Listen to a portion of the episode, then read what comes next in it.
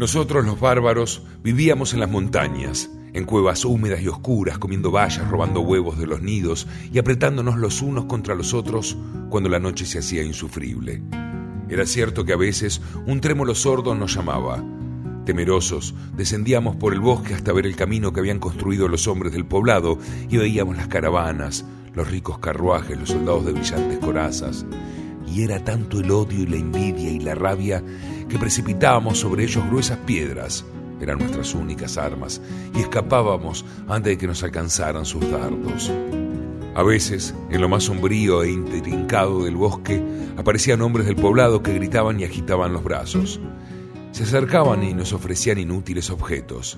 Acariciaban a los niños y, con gestos, trataban de enseñarnos alguna cosa, pero eso nos ofendía, y bastaba que uno de los nuestros gruñera para que todos nos abalanzáramos sobre ellos y destrozáramos sus artilugios y los despedazáramos.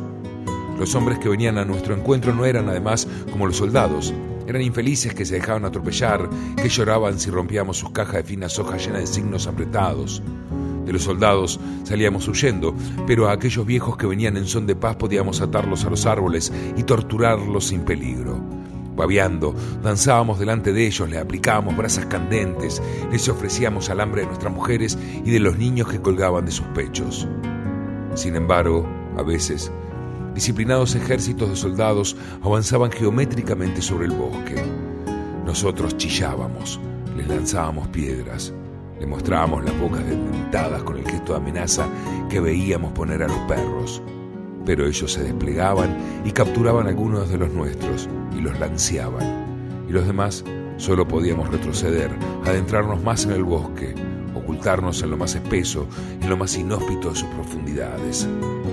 Ahora ya casi todo el bosque es suyo, Rebeldes rabiosos, ascendemos por las montañas, mientras ellos extienden sus poblados, sus caminos empedrados, sus obedientes animales.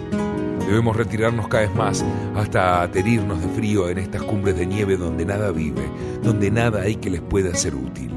Aquí nos apretamos, diezmados, cada vez más hambrientos, incapaces de comprender cómo son tan hábiles para aplicarse sobre el cuerpo finas pieles de donde sacan sus afiladas armas. En las montañas luchamos por sobrevivir frente a los osos y la lluvia. Vagamos en búsqueda de comida. Vagamos en búsqueda de comida, aunque cada vez es más difícil evitar a los hombres del poblado, los hombres sabios, los que tanto odiamos.